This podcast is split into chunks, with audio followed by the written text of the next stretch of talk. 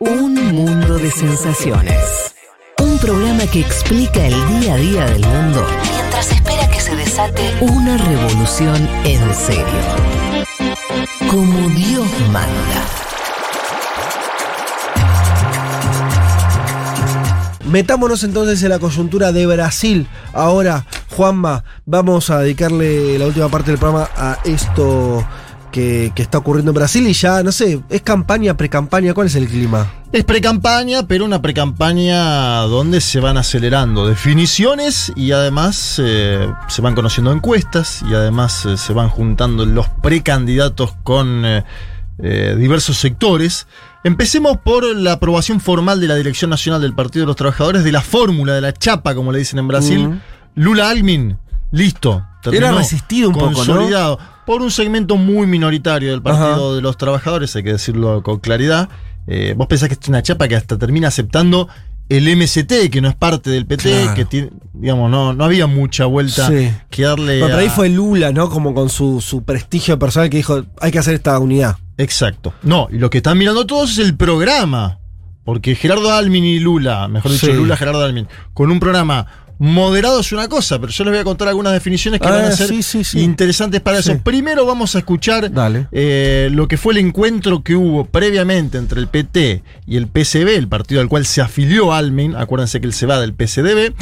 Lula lo llama directamente compañero a Gerardo Almin, lo cual. Un tipo que era de derecha, de centro derecha. Sí, escucha.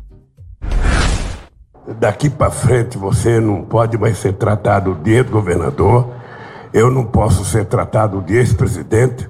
Você me chama de companheiro Lula, eu chamo você de companheiro Alckmin e fica selado que nós estamos mudando.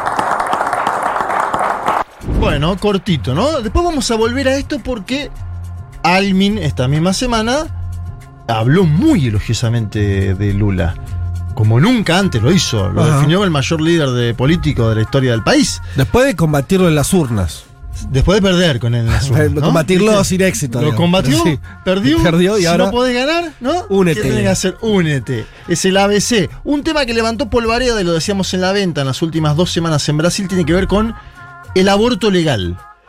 Y las discusiones que esto genera en diversos ámbitos de una sociedad conservadora, ¿no? Mencionaba Juan eh, lo- los porcentajes de gente que se opone al aborto legal y obviamente también las discusiones que hay en torno al aborto en América Latina, que decimos siempre tienen una consolidación, una cristalización eh, en el cono sur sobre todo. Eh, Y el hay- voto evangélico, que en Brasil es tan fuerte, ¿no? Ahí me parece que está el, veto evangélico, estructural. El voto católico también, digamos, eh, acordate que la primera gira que hace el Papa Francisco Es es, a Brasil. Brasil. digo, como para mostrar algunas Sí, cuestiones.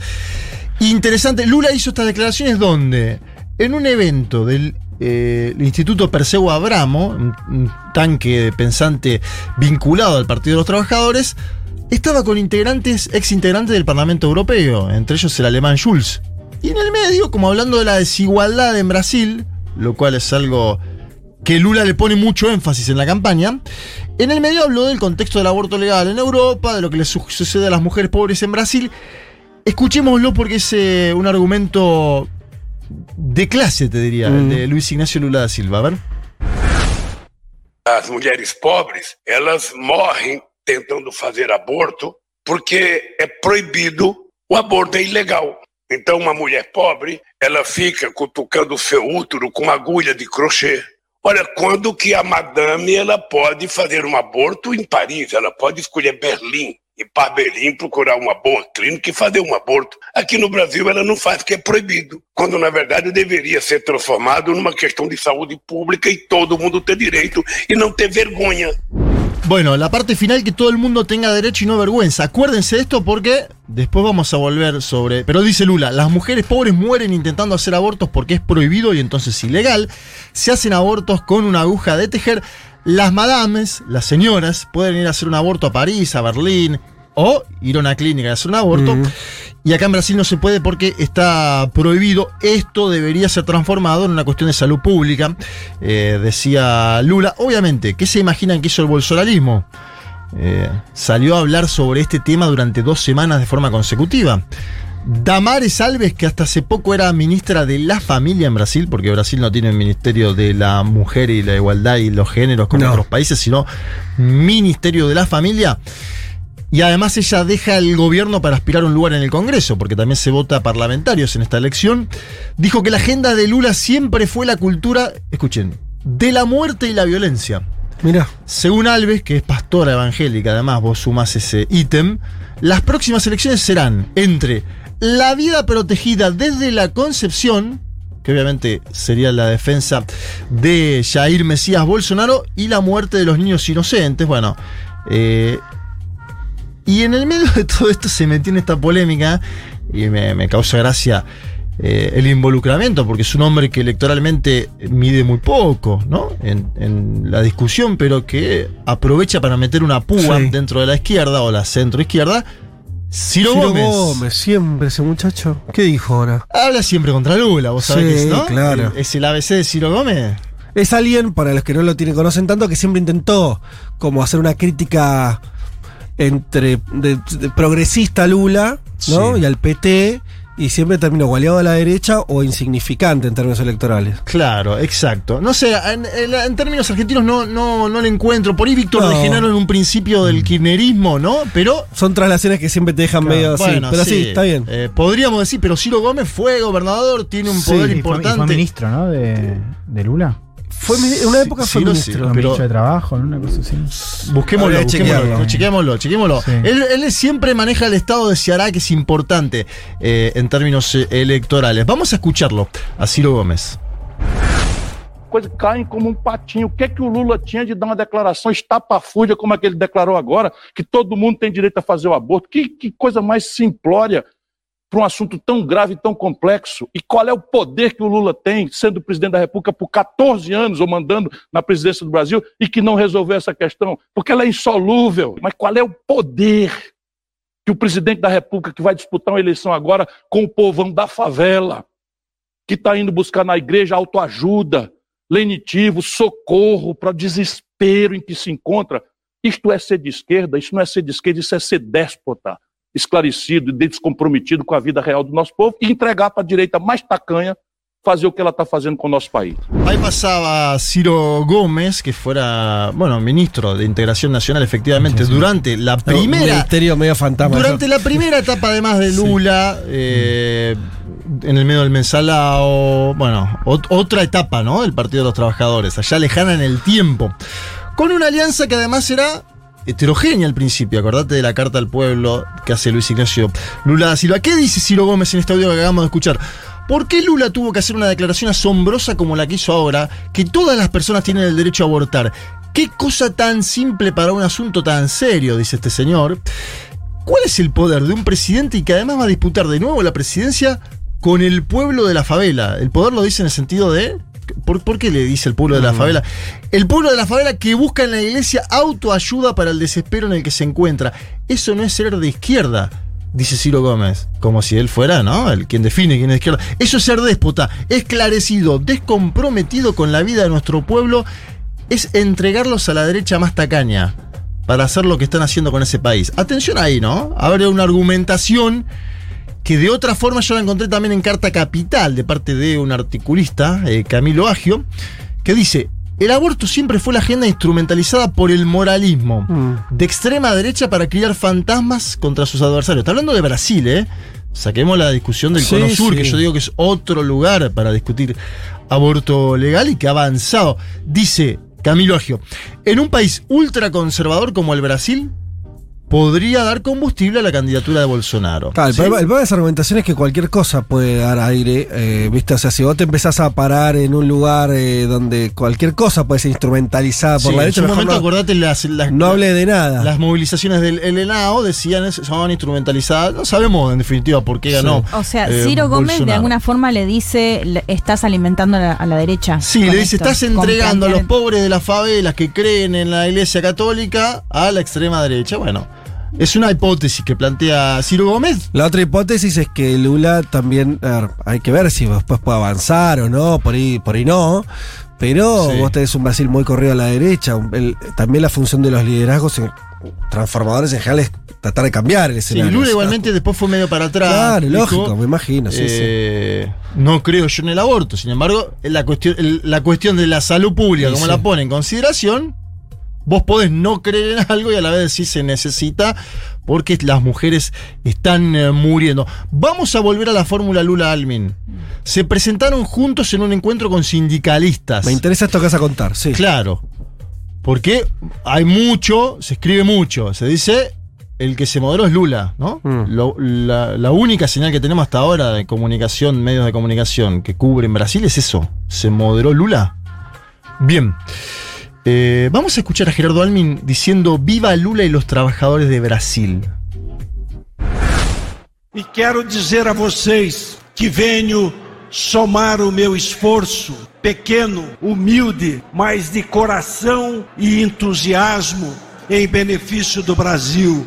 A luta de vocês, a luta sindical, deu ao Brasil o maior líder popular deste país, Lula!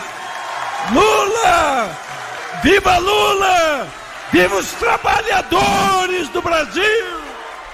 Bueno, ba- bastante al pie, diría alguien, ¿no? Escuchando. Le Está está, contento, diciendo a los Sí, escuchás pero- esto y parece que lo sigue desde cemento, Le, digamos, le está diciendo a los sindicalistas, ustedes crearon al mayor líder político de Brasil. Bueno. Para mí ese audio... ¡Epa! Gerardo Almin, ¿qué pasó? Está como... ¿viste? Es un viejo con energía, Claro. Gerardo Almin, Sí, no sí, es... sí. eh, La fe de los conversos, diría. Itai alguien. Hackman quedó, Claro. queda diminuto lo de Almin. Bueno, pero Itai siempre fue, siempre estuvo en la centro izquierda, tampoco lo, lo manchemos. Gerardo Almin es un hombre que de verdad de la centro derecha y que está diciendo viva Lula y los trabajadores de Brasil. Hay un cambio ahí, ¿no? Hay algo novedoso. Y lo traigo porque también la agenda que propone Lula, si Almin gritara y Lula estaría diciendo vamos a entregarle el país a los empresarios, vamos a privatizar Petrobras, sería una cosa, ¿no? Este señor está a favor de las privatizaciones, Gerardo Almin en su momento, las que hizo Cardoso. Eh, si Lula dijera, vamos a privatizar todo, y Almin está diciendo, sí, viva ese Lula, ¿no? La agenda de Lula es bastante progresiva en términos económicos y me interesa este punto también para pensar la Argentina y América Latina. No quiero meter demasiado la Dale, cuchara de dale, más, dale, dale. Pero, Quiero- que- que- y no, porque se habla mucho de la, se habla de la moderación de Lula. Sí. Apunta a un doble cambio, Lula. Escuchen bien. A ver. Legislación tributaria por un lado y del ámbito del trabajo por otro. Lula que dice, eh, el que más gana tiene que pagar más, muchachos. Esto tiene que haber por ley y vamos a escuchar un ejemplo concreto que da y que hace falta una legislación laboral que mira al futuro. Ahí me interesa porque me parece que Lula, al ser un líder sindical del siglo XX, está también analizando los cambios en el trabajo del siglo XXI. De los pocos que está haciendo algo así. Cambió el trabajo en el siglo XXI, es evidente, o está cambiando. Vos contabas lo que pasaba en Amazon, que es una sindicalización del siglo XX sobre un modelo laboral del siglo XXI. Sí. Bien, me parece que Lula está pensando algo ahí, lo dijo en Europa también. Vamos a escuchar, el que gana más tiene que pagar más y es necesaria una nueva legislación del trabajo en el Brasil. Uma reforma tributária que leve em conta que quem ganha mais tem que pagar mais. Uma reforma tributária que não permita que a pessoa que viva com seu salário de 3, 4 mil reais, aí ao ir comprar um produto para levar para casa para comer, paga o mesmo imposto que paga o presidente de um banco que vai comprar o mesmo produto. Nós queremos melhorar as coisas. Nós queremos adaptar uma nova legislação trabalhista à realidade atual. A gente não quer voltar a 1943. A gente quer fazer um acordo em função da realidade dos trabalhadores em 2023, 2024, 2030. A gente não quer voltar para trás. Bueno, el principio era clarito, nítido, el que gana más tiene que pagar más. No se puede permitir, y escuchen esto que me parece interesante, que alguien que viva con su salario de 3.000 o 4.000, dice Lula, al ir a comprar un producto para llevar a la casa para comer, pague el mismo impuesto que paga el presidente de un banco que va a comprar el mismo producto. Ahí está hablando del IVA, Luis Ignacio Lula da Silva, ¿no? Una de las grandes cargas que tienen los trabajadores asalariados en toda América Latina y el Caribe que pa- terminamos pagando por un queso cremoso lo mismo que paga, dice Lula, un presidente de un banco. Y dice después, nosotros queremos mejorar las cosas, se necesita una nueva legislación de trabajo en función de los trabajadores del 2023 y del 2030. Si está pensando para adelante. No hay detalle igual de eso, digo. ¿Qué significa una nueva legislación laboral? Porque hasta ahora Sí. todas las reformas, todas Sí. laborales, fueron para atrás. Fueron reformas laborales. Todas las reformas que se, que se discutieron, por lo menos en nuestra región, y te diría en el mundo también, en general fueron flexibilizadoras. Exacto. Por ejemplo, pro la- capital. La, de Michel Temer en Brasil, y él quiere tirarla abajo. Pero ¿qué dice? No, no da un eh, interlineado específico de lo Sí. que quiere, dice. Nosotros, para llevar adelante estas dos propuestas, sobre la tributaria fue más eh, directo, ¿no? Está hablando del IVA, de, de hacer algún cambio en esa modalidad. Eh, necesitamos tener diputados y senadores que se votan en esta misma elección. Es decir, es un Lula que ya dice: Yo estoy en las encuestas en primer lugar, Sí. con una diferencia más o menos importante. A- ahora después vamos a ir. Algunos marcan, ojo con el crecimiento de Bolsonaro, pero Lula Mm. dice, "Ta- atención que también se vota a diputados y senadores en esta misma elección. Me parece que ese dato es importante. El Congreso de Brasil es el, un Congreso que está muy a la derecha. muy a la derecha, muy dividido, un Congreso, eh, bueno, conservador, hiper, como las, como en algún punto como la sociedad brasileña en algunos debates, como el aborto que mencionábamos antes. Vamos en la parte final de esta columna a Bolsonaro. Para, para. ¡Epa! De- déjame decirte ¿Cómo una- está Gerardo Alvin? Una cosa, una cosa que me parece interesante para, para profundizar en ese debate que decís Se asustó. Elman, ¿lo viste? Se asustó. de, ese, de, ese- de esa cuestión programática. Vos sabés que una de las sombras del gobierno de Lula, el gobierno efectivo que hizo Sí. los dos mandatos, es que la tasa de sindicalización en Brasil bajó bajo su gobierno. Fue un mal gobierno en términos de sindicalización. Él fue un buen gobierno en términos de ingresos. eh, para los sectores más desprotegidos, no sindicalizados, por fuera del mercado laboral o, mercado, o- o- el mercado informal y un mal gobierno para los que estaban adentro. Eso es algo, digo, eh, es de, revisar la- la- las cifras de eso y la tasa de sindicalización en Brasil, que ya era mala, empeoró. Eh, habrá que ver, digo, si, está, si él está revisando esa situación eh, o, o no. Y tampoco fue un gobierno de reforma tributaria. Eh, Brasil no modificó una estructura tributaria re, recontra regresiva. Eh, es interesante porque por ahí está pensando en dos cosas que en su gobierno no, no avanzó en su momento. Exacto, dice, tenemos que hacerla más, hacer más y mejor, Mm. dice. Eh, sí, pero a la vez me gusta mucho que también, viste, se habla, se habla folclóricamente de la moderación de Lula, como si Claro. solo, si solo el hecho de poner a Gerardo Almin en la Sí, sí. vicepresidencia lo hubiera moderado por completo a él. El tema es qué gobierno piensa hacer. Exacto, ¿y quién va a definir la- las, las cuestiones? Lula, no la va a definir Gerardo Almin. Acá Mm. digo, Gerardo Sí, Almin puede después intentar algo. Bueno, vaya uno a saber. ¿Qué pasa con Bolsonaro? WhatsApp Brasil. Ustedes me preguntan, ¿Qué ¿qué, es pasó eso? con WhatsApp Brasil? WhatsApp Sí. Firmó un acuerdo con el Tribunal Superior Electoral de Brasil Ajá. a través del cual se pospone. Hay una, hay una nueva función en WhatsApp que se llaman comunidades, que permite, entre otras cosas, a administradores ampliar el alcance de mensajes, ¿no? La cuestión de los grupos de WhatsApp. Sí. Sí, cuestión de los grupos de WhatsApp. Acá también llegó eso. Pero claro, eso no. Sí, está llegando en Pero estos no, días. no es un grupo común. Es una función similar a la de Telegram, Claro. donde los administradores Ah, tienen más capacidad de ampliar el alcance de mensajes, llegada, Ok. etcétera, etcétera. Bien. ¿Qué pasó? WhatsApp Brasil firmó un acuerdo con el Tribunal Superior Electoral, es decir, la máxima instancia electoral de Brasil, en el cual se pospone la incorporación de esta nueva función para después de las elecciones. Ajá. Dicen, como hubo conflicto Mm. con WhatsApp y las elecciones ¿Te en acordás? Brasil Claro, sí. en el 2018, donde Claro, ahí decían que le digan. Jair Mesías Bolsonaro diseminó fake news Sí, contratando. En los bueno, WhatsApp, sí. Exacto. ¿Y qué pasó con Bolsonaro? Se, se enojó Ah. el presidente. Primero pongo contexto y vamos a escuchar el audio. Bolsonaro participó el día viernes de un encuentro de motoqueros, no sé si pudieron ver las fotos, No.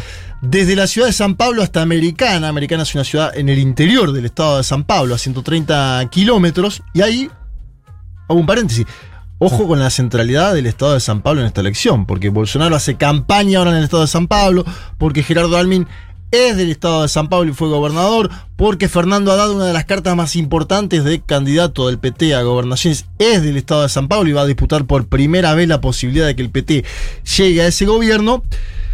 Bien, En ese marco de motos, 130 kilómetros de motos desde San Pablo hasta esta ciudad llamada Americana, lo consultaron a Bolsonaro sobre el acuerdo entre el Tribunal Electoral y WhatsApp y dijo, es inadmisible y no va a ser cumplido. Ah, bueno. Não adianta. Isso o WhatsApp está fazendo no mundo todo, sem problema. Agora, abrir uma excepcional no Brasil, isso é inadmissível, inaceitável e não vai ser cumprido. Esse acordo, que porventura, ele realmente tem feito para o Brasil com informações que eu tenho até para esse momento. Bueno, ahí estaba enojado un poco Bolsonaro, me parece también por esto de WhatsApp Brasil se juntó con el Tribunal Electoral y no con él. Él dice, tienen que venir a hablar conmigo, ¿no? Eh, hay un manto ahí dando vueltas del vínculo Bolsonaro-WhatsApp a partir de lo que fue la última campaña electoral. Eh, finalizo con las encuestas, mencionaba algo antes. Apareció una de Poder Data, no sé si la pudieron ver. Poder Data en general no es una encuestadora de gran fiabilidad en el Brasil, ¿no? Eh, cuando citamos... Acá es Datafolia, ¿no? Bueno, claro, exacto. Eh. Apareció Poder Data y dice, marca Poder Data, una paridad. Algo Paridad. Más, algo más estrecho. 40-35 más o menos es lo que marca. Sondeo telefónico, Mm. primera limpieza. Sondeo mano a mano siempre es más importante. Aunque es una encuesta grande, 3.000 personas el alcance. En general, cuando uno mide encuestas es grande. Yo esperaría, como consejo, también, ah, porque es otra cosa que se vio mucho, se lo modeló Lula y Bolsonaro crece en las encuestas. Y esperaría a ver, Datafolia, a ver si el crecimiento de Bolsonaro es tan significativo o no. Me estoy acordando de memoria, pero puede ser que las elecciones 2018 fueron, ¿no? Sí. Eh, las encuestas no estuvieron tan alejadas del La- resultado. ¿No te La Datafolia, ¿sí? ¿No? Sí. Creo recordar que no había. No, no, no la había primera sido vez que le dan una tan errada. la primera vez que le dan una ventaja eh, a, a Bolsonaro fuerte es en el día previo a la elección. Eh, antes obviamente estaba Bolsonaro subiendo, Haddad que al principio no podía no podía capturar los votos para capturar después el sí. voto de Lula. Tuvo ese, Sí. a ver, la- esa elección tuvo ese problema Sí, también. claro, no estaba Lula jugando. Que nosotros acá en principio no tendríamos, salvo que aparezca un cine negro, no tendríamos. Claro, sí marca Datafolia eh, el estancamiento de Lula, pero le da una Sí. ventaja todavía muy categórica a esa Claro, un estancamiento que es en 40-45, es un estancamiento casi cercano Claro. a la victoria en Y- primer turno. No, claro. y Bolsonaro subiendo. Bolsonaro sube, ha pasado de 20 a 30, esto en todas las encuestas que existen. Sí. La que nos marca Poder Data es Lula 40 y 35 Bolsonaro. Yo Sí, limpiaría un poco. recordemos que Lula, siendo candidato en las primeras vueltas, Sí. nunca sacó el 60, chicos. ¿eh? O sea, siempre, Siempre fue a balotaje. 40 y pico, 45. Claro. Digo, está por ahí el techo de sus mejores Sí. momentos. Pero él quería en, este, en esta elección. Superar eso, romper eso. Y quería ganar en primera vuelta. Es el, como el, el- Yo creo que ya es medio difícil que, que apunte a eso, a ganar en primera vuelta por los números que estoy viendo. Me parece Ajá. Sí. bravo. No digo que no lo pueda conseguir, Sí. lo puede conseguir. Pero el acercamiento existe. Yo creo que no existe como lo marca Poder Data. ¿Y con qué tiene que ver el acercamiento? Con la polarización, Ajá. con un Bolsonaro activo, Sí. está en un encuentro de motoquero, va a 130 kilómetros, hace campaña, está, movió un poco de guita por lo bajo, ¿no? Que es- Sí. y además se dinamitó la tercera vía, porque Ah, cuando Sergio. Moro, cuando Sergio Moro, verdugo de Lula porque es quien lo mete en prisión y luego fue ministro de Bolsonaro, se baja de la candidatura presidencial, Le permite a Bolsonaro tomar ese voto. Captura 10 ese 10 voto. puntos más o menos, ¿no? Captura 8 puntos. tenía 10 siete- puntos. Sí, No, no 8, llegaba, sí. puntos. 8, 8 bueno, puntos. Pero sí. Eh, Además que esté en 30 el que es presidente no tiene, tiene algo de lógica, quiere decir, está muy lógica en abajo. todos los lugares del mundo, ¿no? Claro. Eh, en cualquier lugar del mundo tiene 30 el presidente. El tema es si va Lula para mí, yo Bueno, estaría mira, viendo el Macron dato. no sacó el 30, por- no llegó al 30%. Claro. Yo estaría viendo el dato de si Lula baja o no de los números que, que, que consiguió. Para mí hay un dato ahí pol- más político, más real. Quiere decir, incluso mayor que más que el estancamiento. Porque en un momento te estancás. o sea, Sí. si, si, si vos ves un Lula descendente en las encuestas, me parece que hay una luz amarilla. Si eso no sucede, me parece que Bolsonaro puede crecer algo más. Pero me parece que va a estar viendo el torneo de abajo. Pero bueno. Hablando del torneo y ver de los de abajo, Sí. Bolsonaro fue esta mañana a ver al Santos. eh, fue abucheado ahí en el. Ah, mira. Sí, en, en Vila Belmiro. Y hay, hay intriga dentro de lo que es la prensa brasilera, porque para asistir a, a los partidos de Santos, en este caso Santos y, y Curitiba, te piden com- comprobante de vacunación o test negativo de COVID. Ah, ah, no se sabe Claro, que test presentó. negativo, quizás. Claro. eh, Pero ¿para qué va a ver a Santos si es de Flamengo?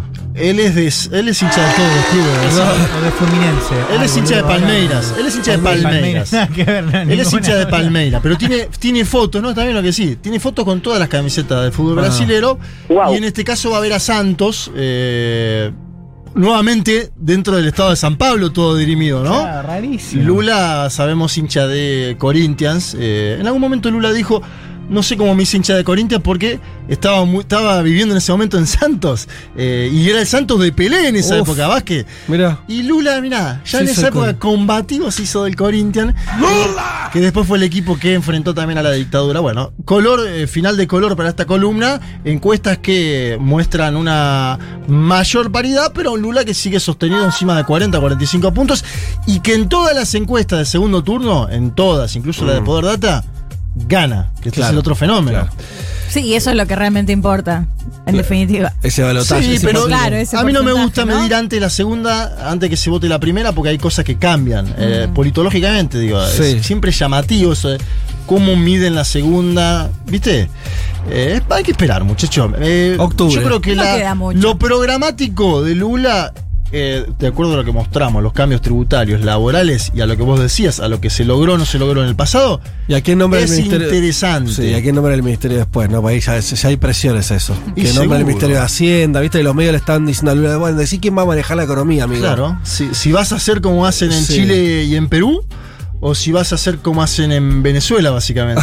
No hablaste de las prótesis penianas. Pensé que en algún momento le No. ibas a dedicar por parte de no las dije Fuerzas nada de Armadas. la compra de Viagra, Viagra. 35 mil comprimidos y 60 prótesis peñanas de parte de las Fuerzas Armadas del Brasil, pero dice Wow. el presidente Bolsonaro que es para tratar la hipertensión eh, Sí, pero arterial. ya dijeron que el porcentaje, no sé, una cuestión muy técnica para tratar otra enfermedad no es no, no no alcanza, es el que exacto, compraron. no hay 35 mil. ¿Cómo va a haber That's 35 mil tipos con, con hipertensión pulmonar, que es mucho más particular que la arterial dentro de las Fuerzas Armadas de Brasil? En particular la Marina, que fue la que más compró. La que más compró Viagra. Sí, y había muchos chistes y memes, porque decían, si la compra las Fuerzas Armadas y compra Viagra, ahora sí es la dictadura.